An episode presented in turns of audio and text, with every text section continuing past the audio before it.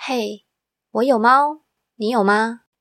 没有的话，赶快去认养一只吧。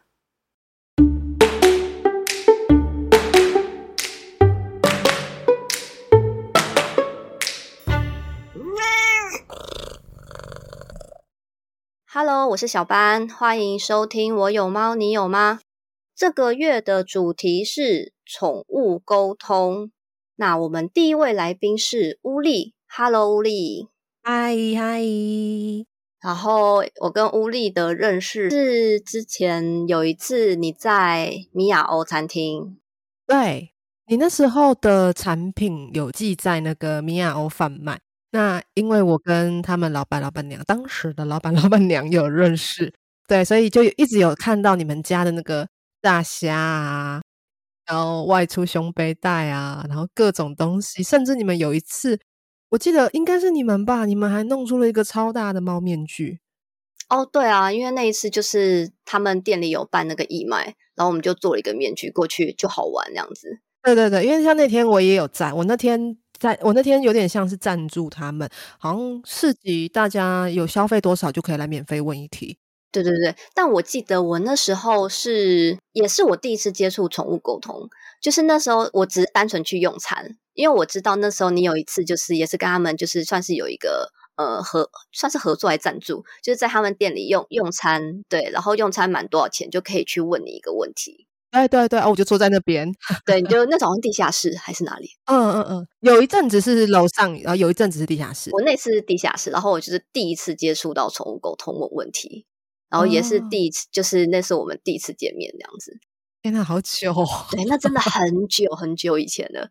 然后到后来就是，然后之前宝宝生病的时候，我又就是半夜骚扰你。哦，我知道。可是你们家的那个宝宝的状况真的。当时真的是哇，我好焦虑哦，你知道对，因为我印我印象很深刻，你们家宝宝那个时候前一阵子也是我们家的猫胰脏炎。对，那时候我突然觉得全世界的猫都在胰脏炎吗？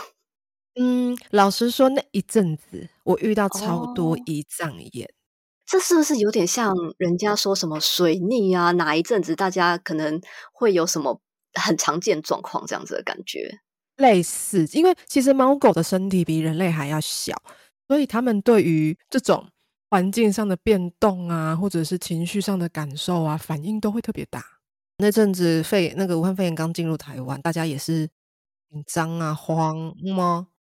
然后那种情绪可能，然后又开始可能有些人开始居家办公啊什么，然后开始跟自己家毛孩的那个相处时间就变长。然后彼此可能就影响到彼此，这样子。真的新的模式啦，新的新的生活模式。对啊，大家都还在适应。对，总之我们就是我在很久很久以前知道了物理，然后后来就一直一直有在 follow 你，然后我我也还有就是一直有在有在推荐朋友啊。我也有啊，我也有推荐我们朋友，就是认识的。像我有这，像我前阵子去绿岛嘛，我是带我们家的老二，然后因为去的时候就一定要穿胸背带。对啊，外出一定要。对啊，我有跟你们订那个芝士款的胸背带，他们每一个看到就会说：“天啊，这也太可爱了吧，怎么会那么帅啊什么的。”然后我们家老二带的那个胸背带就会是一个，你说他他会表现出一个我很帅这样子，对，就是他会，因为我注意到。有些小孩，有些动物跟人一样，觉得这个东西适合自己，他们其实会变得自信。哎，我觉得会耶。对，尤其是身边的人，就是都是给予他肯定的时候，他就会自信。也因此，其实讲句老实话，有时动物带去剃毛啊，我都会建议不要笑，虽然可能看起来很好笑，真的。你讲到这个，我就想到我之前有个朋友啊，他就是他们家每次剃毛完，全家就会毛起来称赞他们家的猫，就是大家会很刻意称赞他。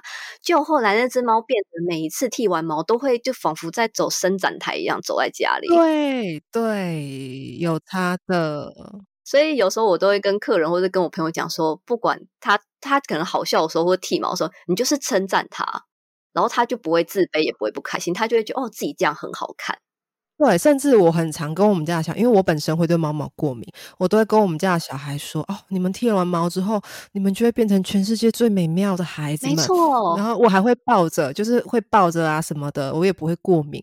因此，我们家的小孩蛮明显的，只要他们剃完毛，他们那一阵子几乎都会很贴我皮肤。哦，可是他们已经算是短毛的嘞我老二的毛不会过敏，老大、老三跟老四我会过敏。啊？为什么？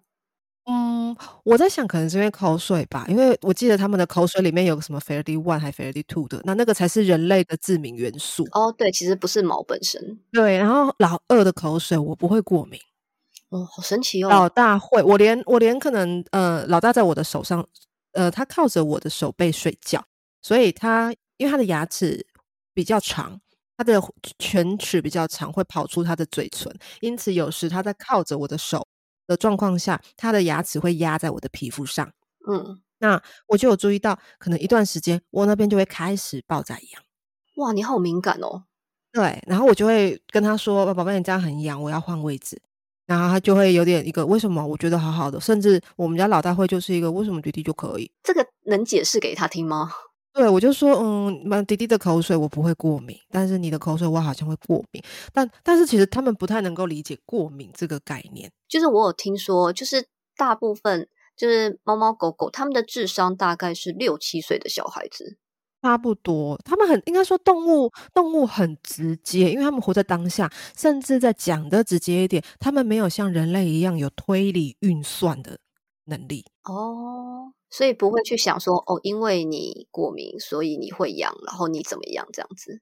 对我，我讲一个比较直接的例子，比如说我们看到狗狗翻垃圾桶会生气，会跟他说：“哦，你翻垃圾桶，你吃到不 OK 的东西，你肚子会痛，肚子痛痛会死掉哦。”但我遇到很多的狗狗在沟通的时候，都是一个没死啊，好吧，也是没错啦。对，它就是一个嗯，可是我没死啊。你很难跟他讲说接下来会发生什么事情。对，那甚至我有遇过是那个是猫猫个案，我记超清楚的，因为那只猫咪会吃塑胶袋。那妈妈就说：“你看，你吃完塑胶袋之后，你肚子会痛啊，所以是不是吃塑胶袋不好？”结果那只猫咪就突然给我看他们家另外一只猫咪的脸，我就说：“这只猫怎么了嘛？”它就给我感觉是我看到这只猫，我肚子才痛的，所以是它的问题。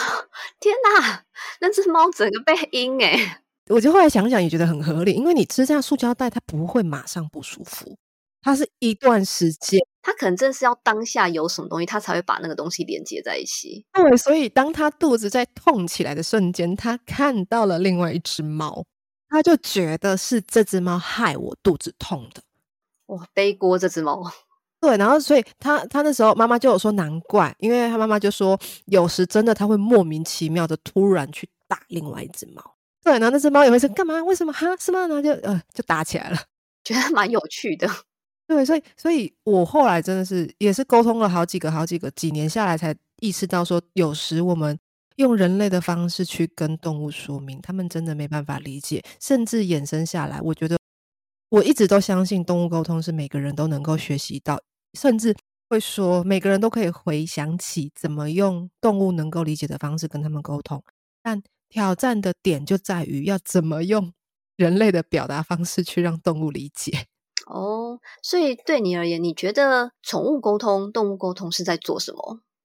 动物沟通师对我来讲，我最直接的第一个想法是，动物沟通师是在帮助人跟动物之间和谐生活的一个关键。我自己的定位是我们很像是翻译家，哦，对，就一个讲英文，一个讲中文，那他们彼此可能彼此有呃想法，但他们语言不通。那动物沟通师的角色就是负责帮他们把彼此的话翻译过来。那还有一个很重要的点是，我们不是直接翻译，就你也知道，有些话直接翻译可能没有那么好听。哦，或是很奇怪。对，那所以润要怎么去润它，就是一个精髓。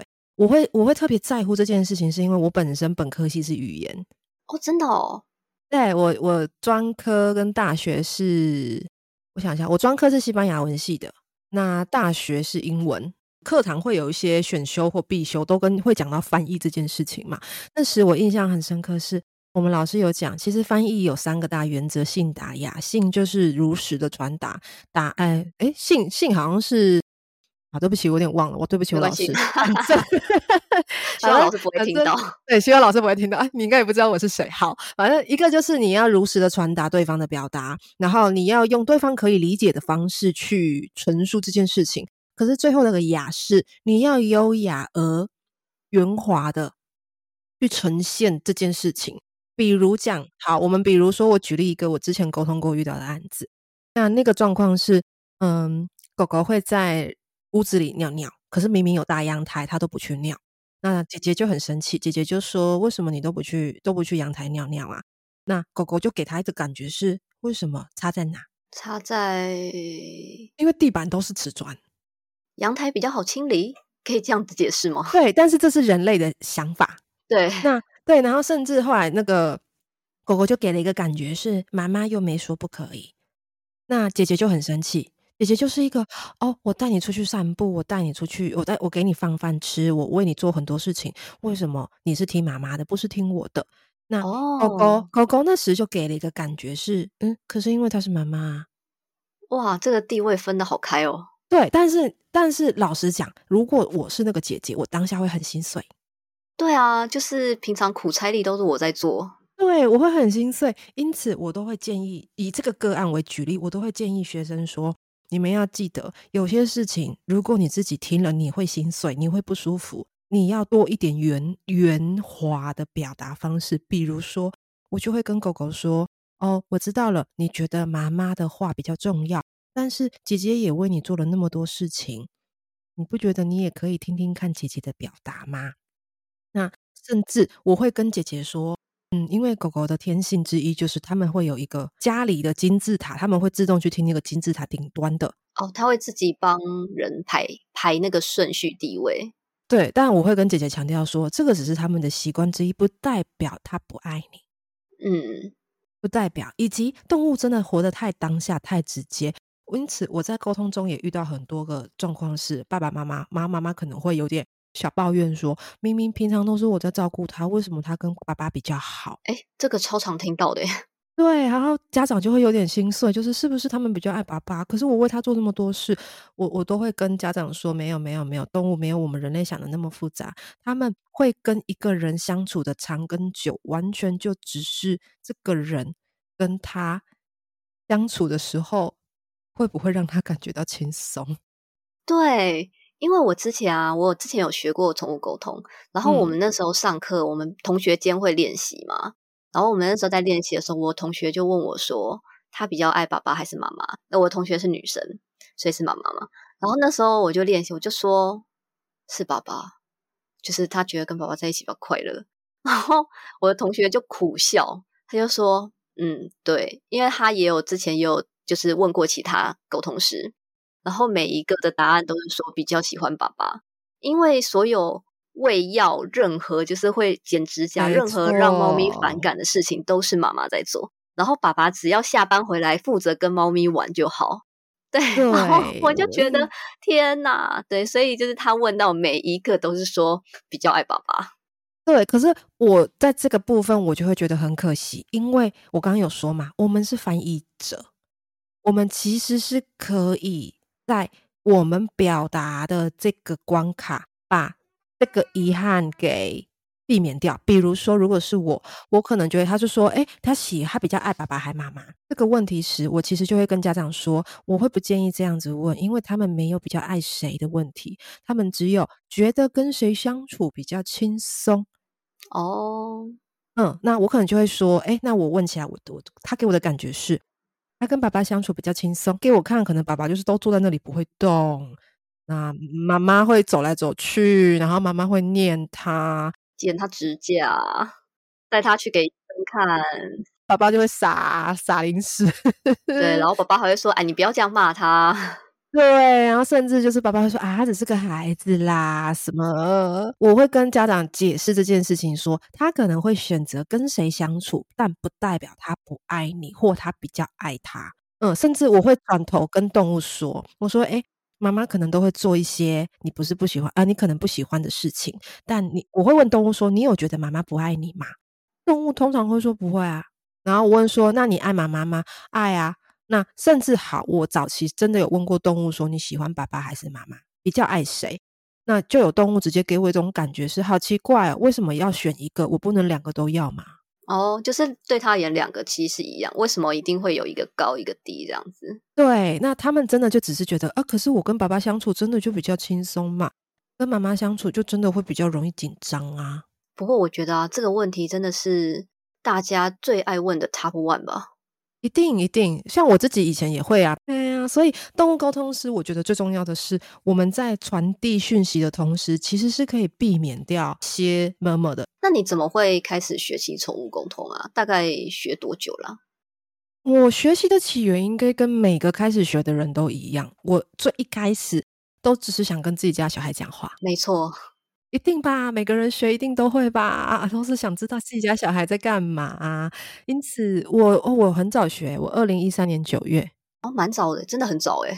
嗯，但我的状况，我的状况是我二零一三年九月学的时候，因为当时台湾沟通师其实就有那几位，有著名的那几位。那有一个是我之前有跟他沟通过，那我觉得，哎，他沟通的内容有帮助。那时候就觉得，哎，他开课也算是平价的，我就去听，但。我自己是一个很理性的人，比如说他就会说好，我们就闭上眼睛，然后深呼吸，然后再先哎跟你的小孩打招呼。那你觉得现在你的眼前小孩是什么样子啊？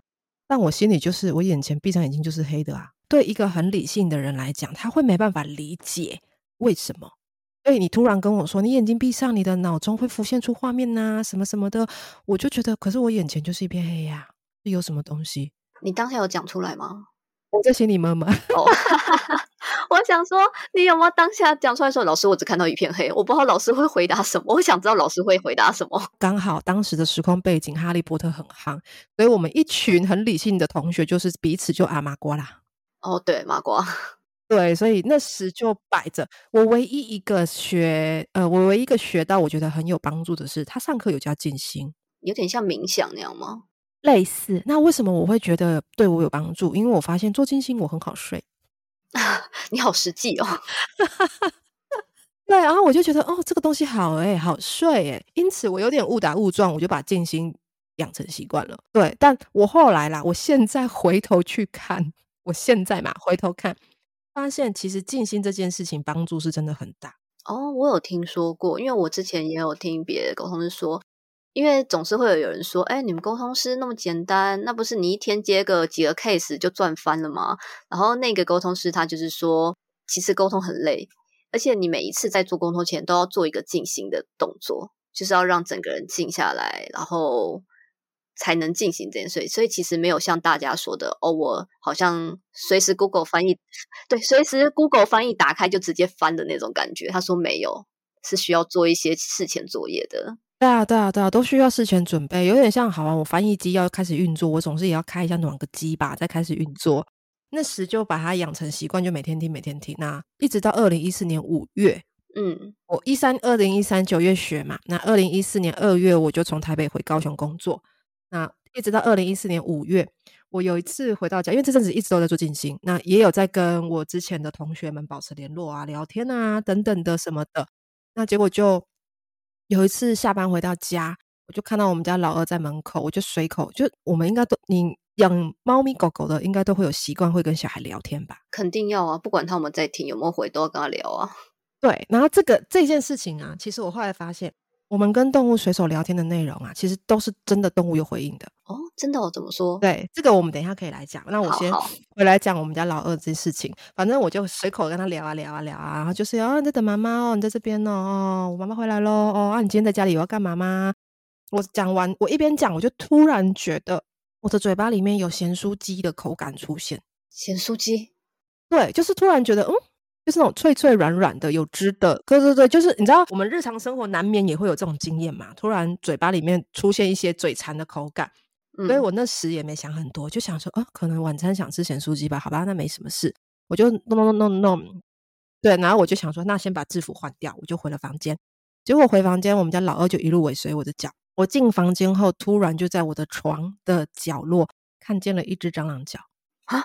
脚而已吗？对，只有脚。那我看着那只脚，然后我们家老二就走过去，然后闻了一下那只脚，看了一下我，我瞬间觉得他就是一个赞美我，赞美他。对，然后我就说：“等一下，你刚刚嘴巴里面那个是什么？Oh my god！然后又看一下蟑螂，然后我就想一下，不对啊，为什么？为什么？为什么突然？为什么会突然？就是有当下，我真的呈现出一团混乱。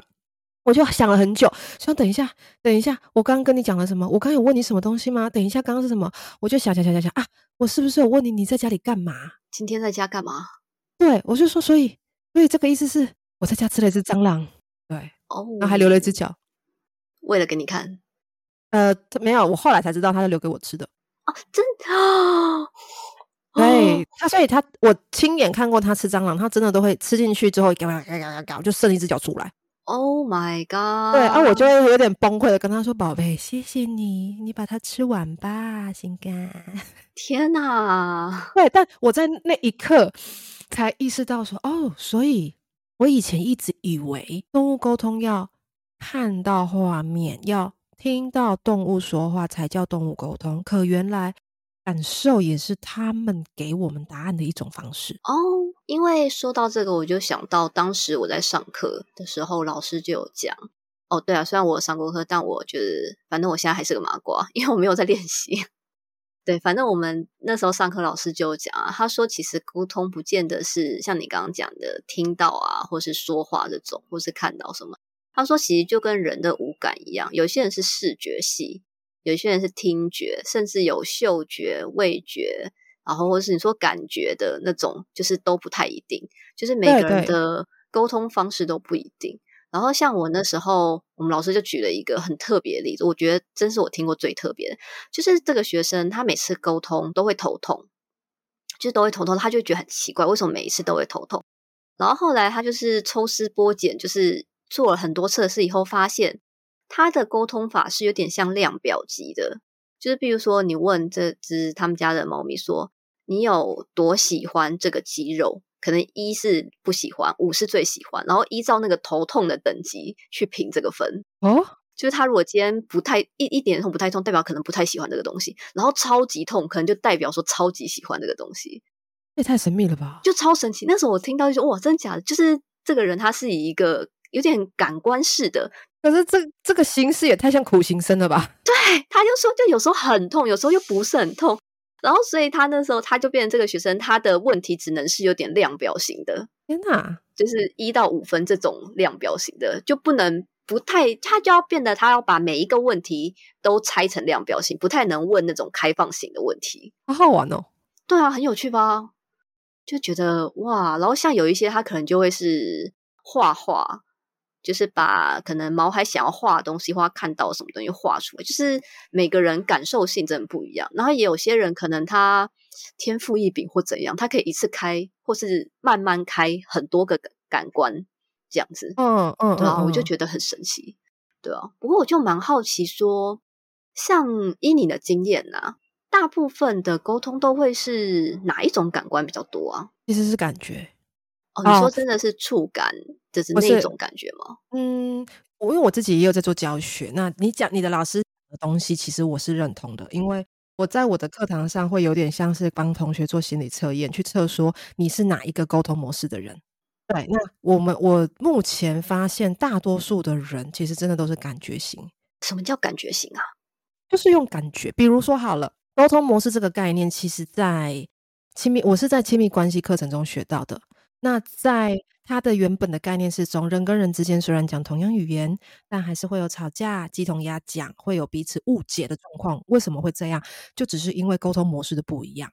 嗯嗯，所以沟通模式有四种：视觉、听觉、感觉跟逻辑。我举例来讲，如果今天你朋友新居落成，他邀请朋友到他家去，首先视觉型的客人来到这个新家时，他会表现的方式就是：哇，你家好大哦。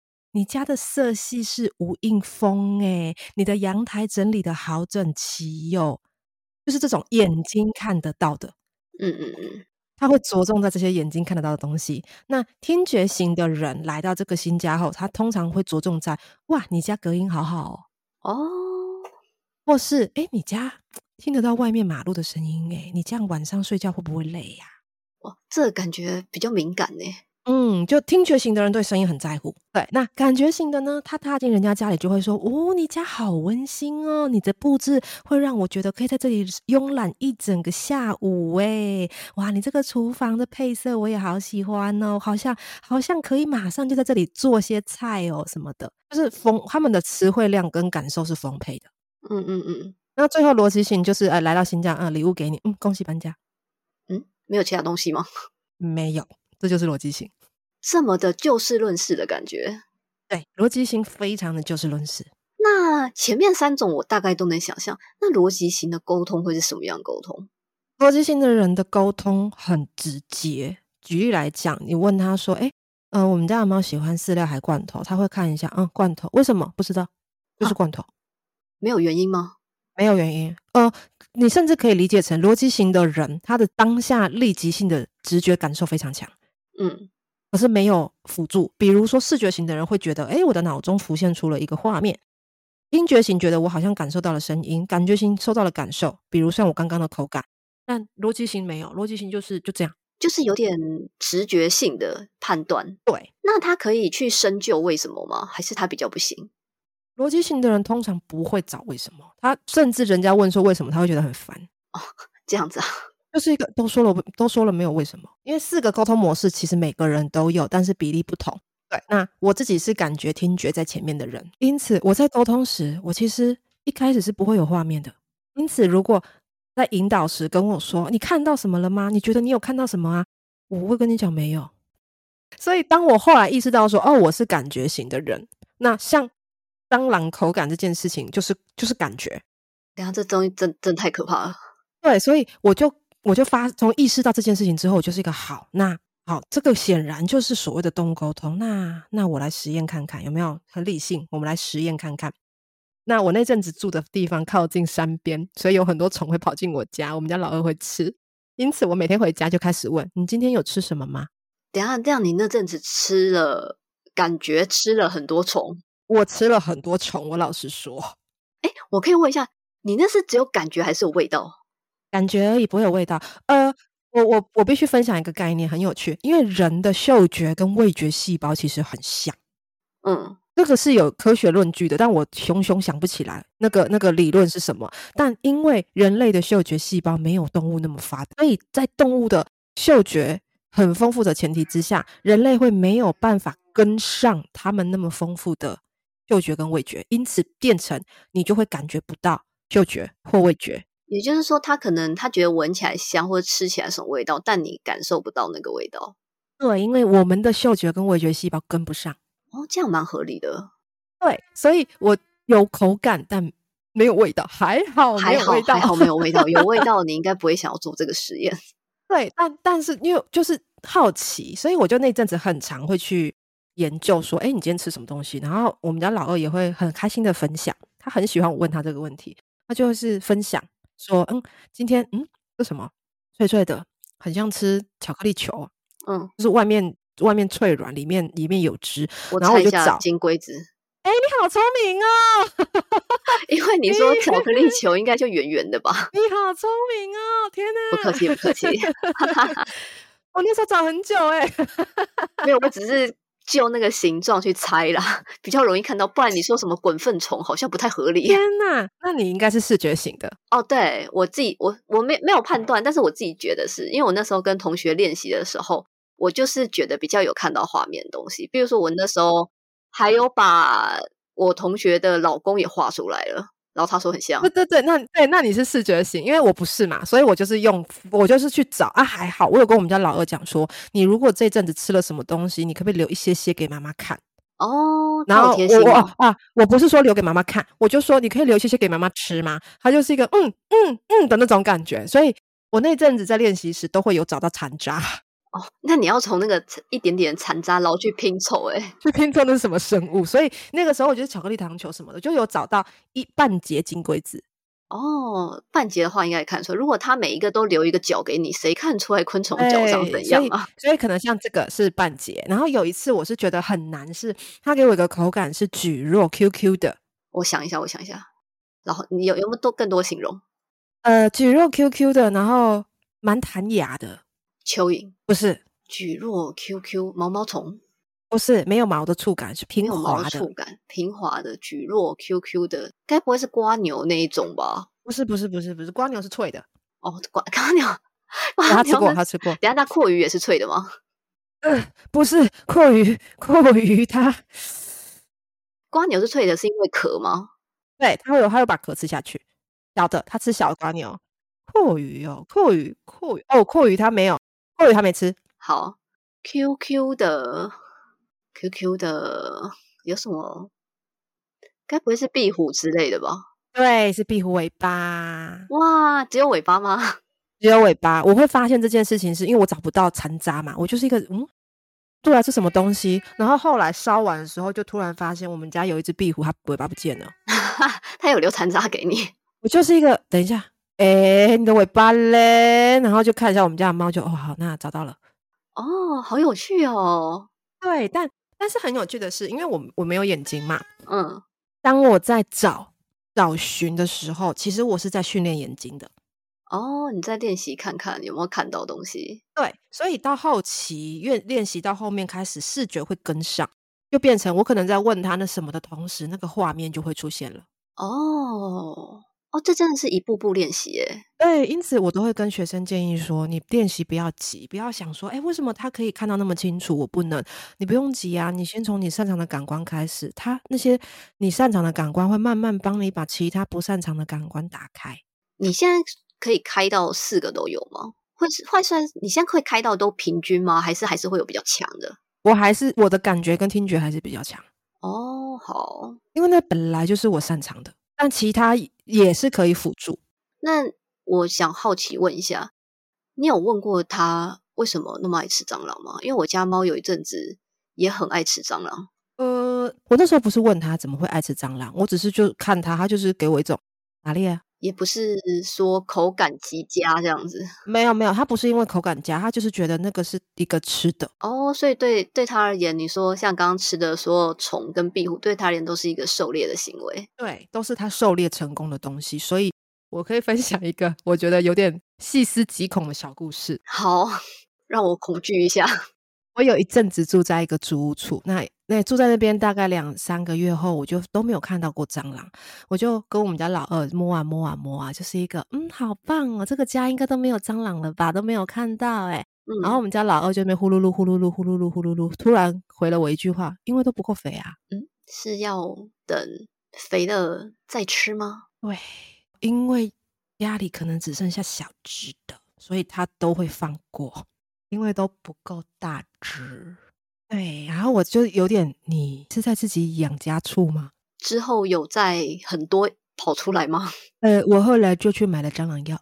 哦，好，对，那你这样放蟑螂药，你要怎么阻止你们家老二去吃蟑螂？他很聪明，他不会吃有毒的蟑螂、欸。哦，真的哦，他分得出来哦。他有一次我看到他吐了半截蟑螂出来，我就吓到，我就说这怎么回事？你怎么会吐？他就一个别别别苦的，哦，有药味他说。这是对，他说这是苦的，他觉得不对，就把它吐掉了。我就说不对，妈妈想知道的不是这个，妈妈想知道另外一半呢。吃下去了吗？没有，他就说他就很可爱，就是一个嘿 嘿，另外一半你看不到他啦，我藏起来了。啊后来有找到吗？没有，所以你们家可能有一个藏宝箱，他的藏宝箱负责藏他所有一半的东西。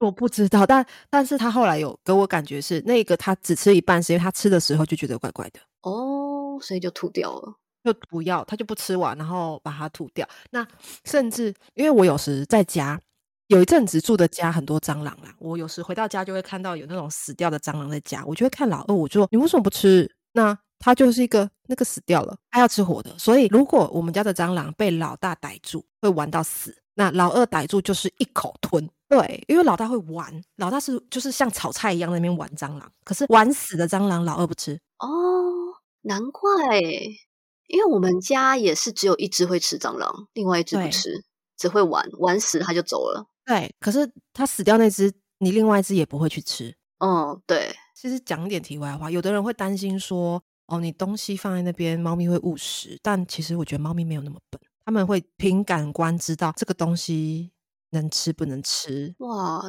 蟑螂故事好多。蟑螂故事超多的，我记得 也有跟蟑螂沟通的经验，对不对？可以呀、哎，老实讲，很多人好了，早期现在很少了。早期真的有很多人会说，我想要沟通我们家的生物，就是可以啊。谁？他就说蟑螂，蟑螂可以沟通吗？我就可以啊。我说为什么可以？我说为什么不可以？他说为什么你们不是都只能沟猫头猫猫狗狗吗？我说不是啊，只要是生物都蛮能，这生物都可以。而且讲直接的，昆虫们超爱跟人类讲话的、哦，真的哦？为什么？啊，昆昆虫最好沟通。有什么差别？我好奇。你想哦，在这个世界上，昆虫的比例非常的高，对，所以它们的连线网络是最密集的。你就想象一下，地球有一圈网络，密密麻麻的遍布在上面。嗯，那你只要动念想着我要跟某一个昆虫的类型聊天，其实你就会连到它们的区域网络里面去了。哦，那个范围可以很广诶。因为他们是走群体意识，对，所以好，举例来说，你家有蟑螂，然后你想跟你家的蟑螂沟通，你只要想着说，哎，我想跟我家的蟑螂沟通，其实你的意念就会把你跟你们家蟑螂的群体意识共振在一起了。那它需要出现在你面前吗？不用，哦，像我有一次住在那有也是一个租屋处，那那个时候因为我在整理时就发现有小蟑螂尸体，所以我就很直接在心里想着，哎，这个家的蟑螂，呃，你有你们有在吗？然后再想了一下时，就突然有种感觉是有有有什么探头，嗯，就是从墙壁后面探头的那种。偷看你一下。一对对对，不是真的出现在墙壁后，而是你就是有这个画面是，哎，探头出来这边看你要干嘛的那种感觉。比如说，哎，我是从今天开始要住在这里的人类啊，因为我不喜欢蟑螂，所以你们要搬家、啊，就讲的很直接。那他会搬吗？没有，结果那些蟑螂就是给你一种稀稀疏疏的感觉，之后就是给你一种回应是，哦，你不喜欢，那你走啊。对啊，凭什么要他走？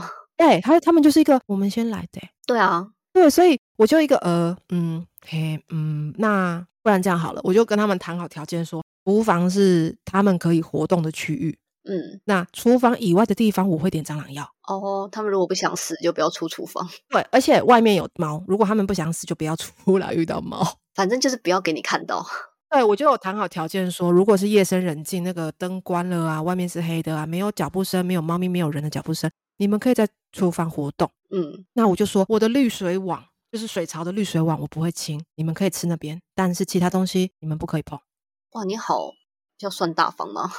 呃，我那时也不知道这样能不能，反正我们就先实验看看嘛。实验后，我们磨合了大概一两个月，嗯，因为就偶尔还是会有小蟑螂跑出来，可能那阵子是小蟑螂繁殖季吧，我不知道，反正就很多小蟑螂。到后面我就很生气，我就是在心里想着说，你们这些小蟑螂太猖狂了哦！你这样我们有讲好条件的耶，我都有在水槽留食物给你们呢。晚上我来装水时看到你们，我也都没有怎么样哎，关上门就走了耶！啊，怎么会白天一直跑出来？然后就很生气，我就在心里想说，如果都不要合作，那好啊，我买蟑螂药回来点啊。他有被你威胁到吗？隔天之后就再也没有小蟑螂。对，就大概是那种刚出生的小蟑螂会被拖回去，就是不要你不要出去，你不不要出去，你给我待在家里，好好待在家里。谁说你白天可以出去玩的？对回来，你给我回来。对，会动物沟通还蛮方便的。其实就我我我觉得比较大的收获是，以前我其实真的会不喜欢蟑螂，但是当你开始跟他们用这样的方式在联系时，你会发现其实他们也就是一个也是一个生命，然后用他们的方式在生活，而且蟑螂已经是我遇过居家昆虫里面最好商量的了。哦，真的哦。居家还有什么？蚊子啊，蚊子蚊子多，蚊子完全不给沟通，不要不要咬我吗？不行，你只能叫它去咬别人。就是牺牲他人成全自己啊！因为蚊子的天性要吸血啊。对啊，这个它的天性没办法啊。对，所以你只能跟他讲说啊，我有个之前沟通室的同学，他就说我不要让我的狗被心丝虫感染，他就跟蚊子说，你们要咬就来咬我吧，不可以咬我的狗。然后就一天到晚被咬，所以他狗真的没有被咬吗？真的都没有被咬。哦对，然后跳蚤那个就别讨论了，跳蚤他们会觉得熟，你又抓不着我，哦，就是有点你越拿他没办法，他越不会理你。因为他就觉得就没不会怎么样啊。嗯，你也很难对他对他赶尽杀绝啊。对啊啊，所以我觉得蟑螂已经算是最好沟通的了。它可能是不是因为他活比较久啊？也有可能，因为它们很古老，而且它们很庞大跟密集。对啊，它跟人类的接触感觉也很多。对，所以嗯、呃我后来跟其实我后来跟那个地方的蟑螂生活的蛮愉快的。称兄道弟是不是？我觉得我那一批蟑螂很乖，甚至有一次半夜，我那天晚上在我房间就就是不知道为什么不想睡觉，我就在看书，结果突然我们家老大往我的房房间角落扑过去，嗯，你通常看到猫咪往角落扑，就一定知道一定有一定有事，一定有问题嘛。对，所以我就赶快开灯，就看啊，一只蟑螂啊在那边，我就瞬间有点暴怒，就是哎、不是啊，哎、说好只能在只能在厨房啊，跑进我房间怎样？然后因为我我不敢打，我就丢老二过去，然后就把它吃掉了，然后就立刻去跟厨房的蟑螂心思问罪，我就是一个哎哎。哎、这不是说只能在厨房吗？跑进我房间是怎么回事？我明天要拿蟑螂药回来点你们了哦。有人就感觉到那些蟑螂就是一阵洗洗簌簌洗洗簌簌之后，给你一种感觉，那不是我们家的啦。哦，你说这别的帮派来的是不是？没，我后来想了一下，品种不对。哦，这是别的区域来的。我后来发现那只蟑螂是从我房间的厕所那个水孔爬出来的。哦，就是原本不是属于你们家那一派的，就对了。对，然后我就一个嗯，对呢，品种品种不对呢。哎，你看的好细。那，然后我就哦，好吧，那呃好，那对不起，误会误会，大家误会。那那你有去跟那个帮派的蟑螂讲吗？没有，因为他那个应该那只应该已经中毒了。我在想，因为它爬的好慢哦。因为后来当天是凌晨吃的嘛，然后早上老二又把那只吐掉。哦，还好还好，还好吐掉。那我就想，哎，那这只应该是吃什么蟑螂药，然后跑进水排水管想要逃命，就逃逃逃逃到我家还是死这样。哦，我觉得你你蟑螂的故事真的很多。大家如果有兴趣，可以去看乌力的 Facebook，因为我之前有看，我然后我都会分享给我朋友说，哎，你看，跟你分享小强故事，然后每一个他们都笑歪。老实讲，蟑螂真的算是好相处的啦。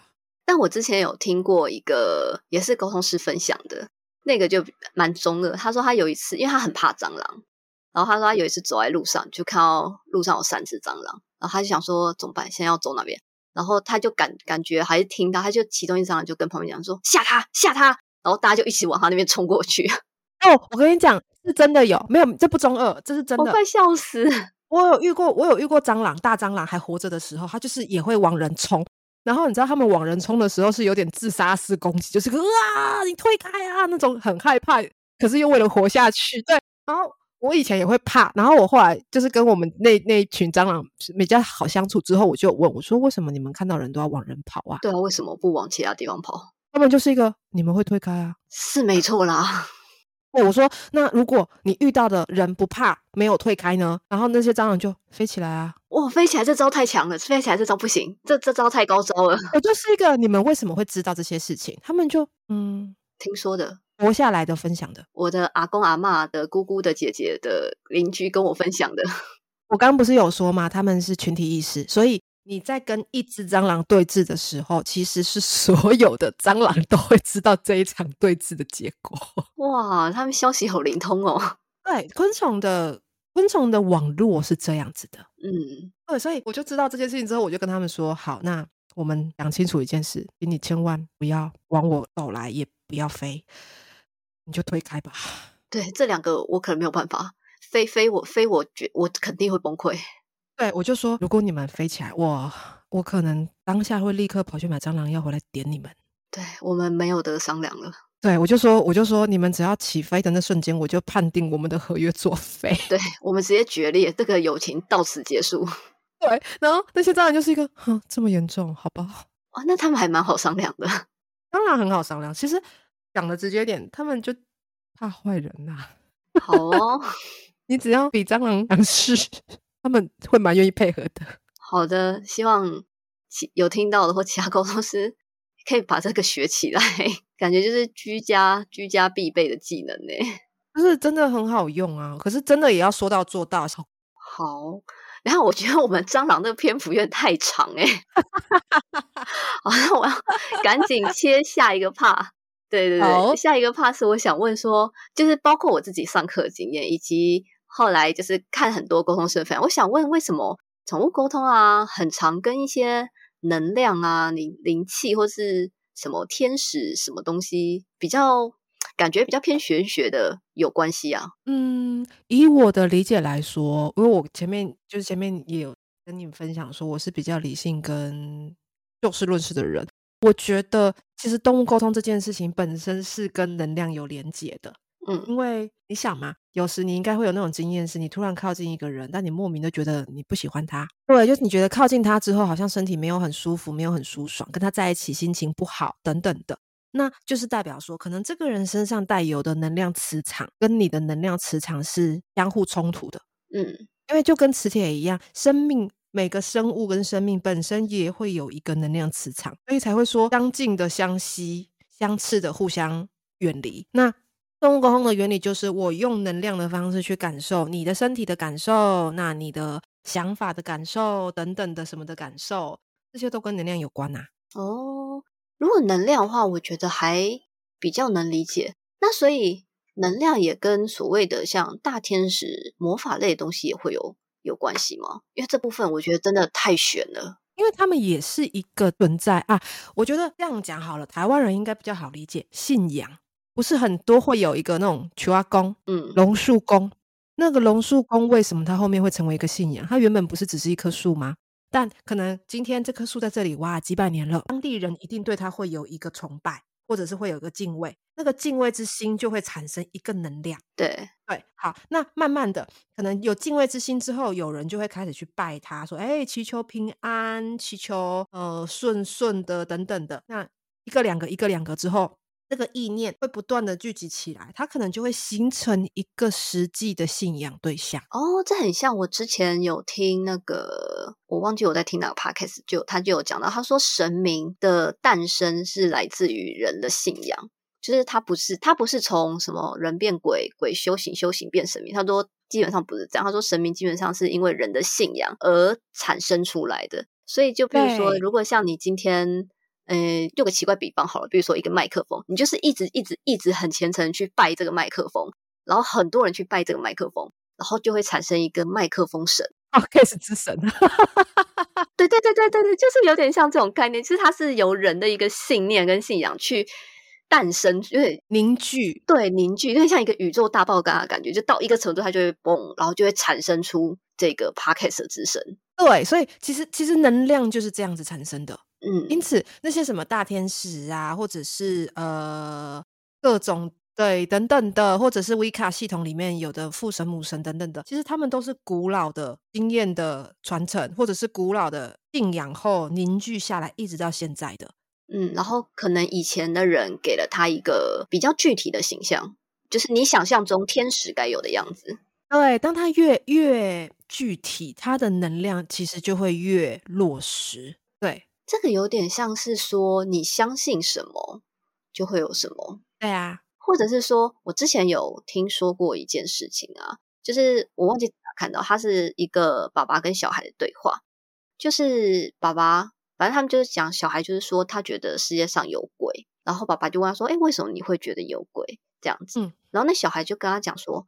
如果的没有的话，怎么会有鬼这一个名字、这个名词的产生？对，没错。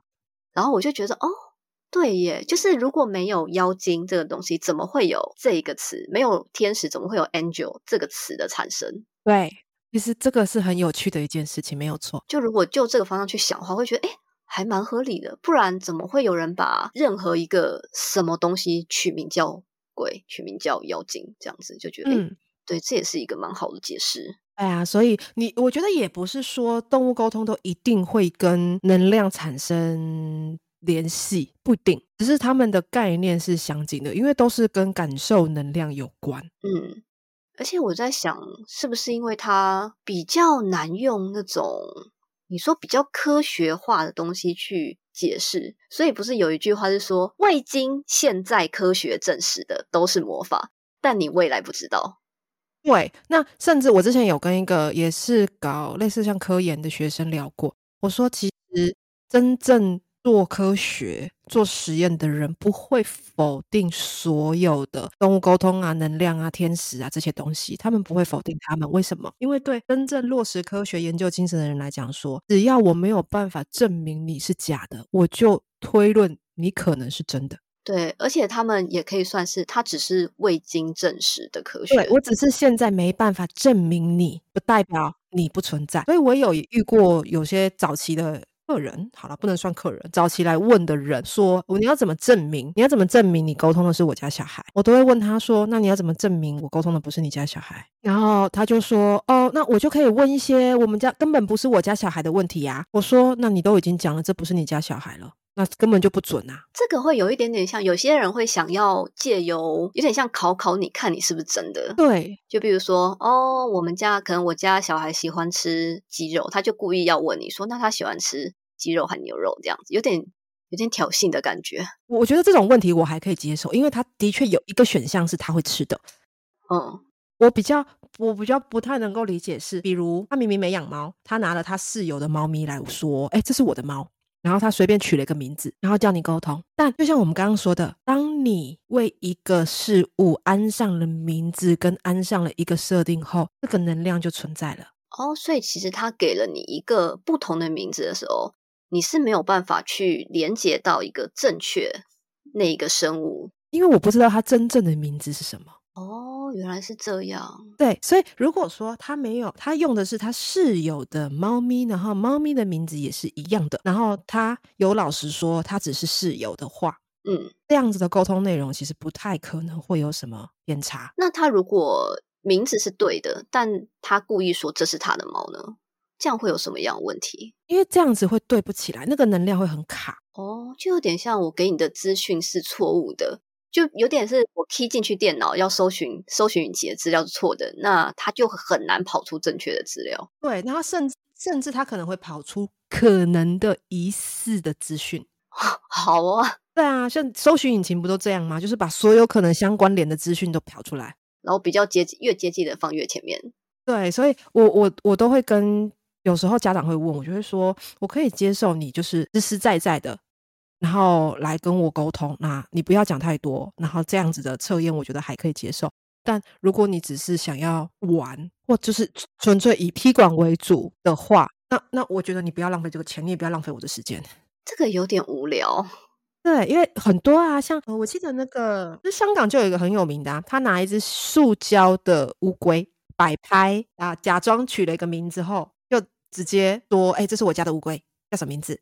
然后就各个沟通师那边沟通，然后说：“哎、怎样怎样怎样怎样怎样。”然后沟通师说什么，他都说对啊，有啊什么的，然后最后才在说：“哎、这我我们根本就没有这只乌龟，你们讲的东西都是骗人的。天哪，这人好无聊哦。”嗯，他就录了一个影片啊，这个网络上还是找得到。哦，后来呢？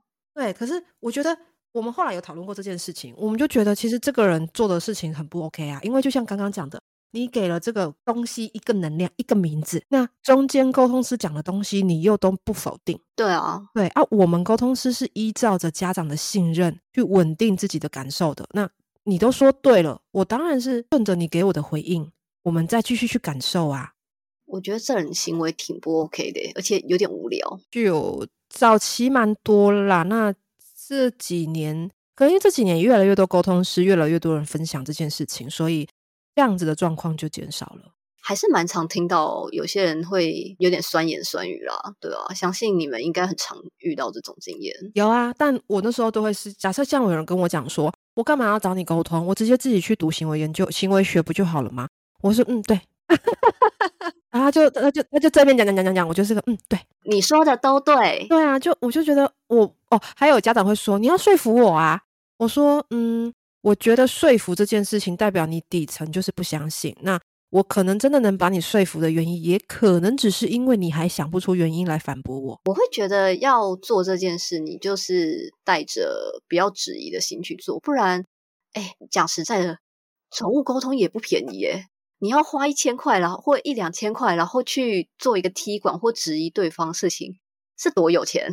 对啊，就是一个嗯，祝福他，因为当你真的很信任你的动物沟通师时，他其实是真的可以感受到很多动物的讯息的，尤其是前提哦，大前提是动物愿意讲。好哦，接下来我们会有一些就是比较常见的沟通案例，跟一些温馨故事，还有鬼故事，我们放在 下一集。好，这一集因为蛮长了，所以我们就先到这边。但是我们还是要请吴理分享一个，我们每一集最后都会有一个猫咪斗知识，请说。好，我这边要分享的是猫咪，其实极限只能数到三。啊，什么意思？就你跟他讲说，呃，我要出门五个太阳哦，他数到一啊二好三四之后就是嗯时间到了吧？啊这么短吗？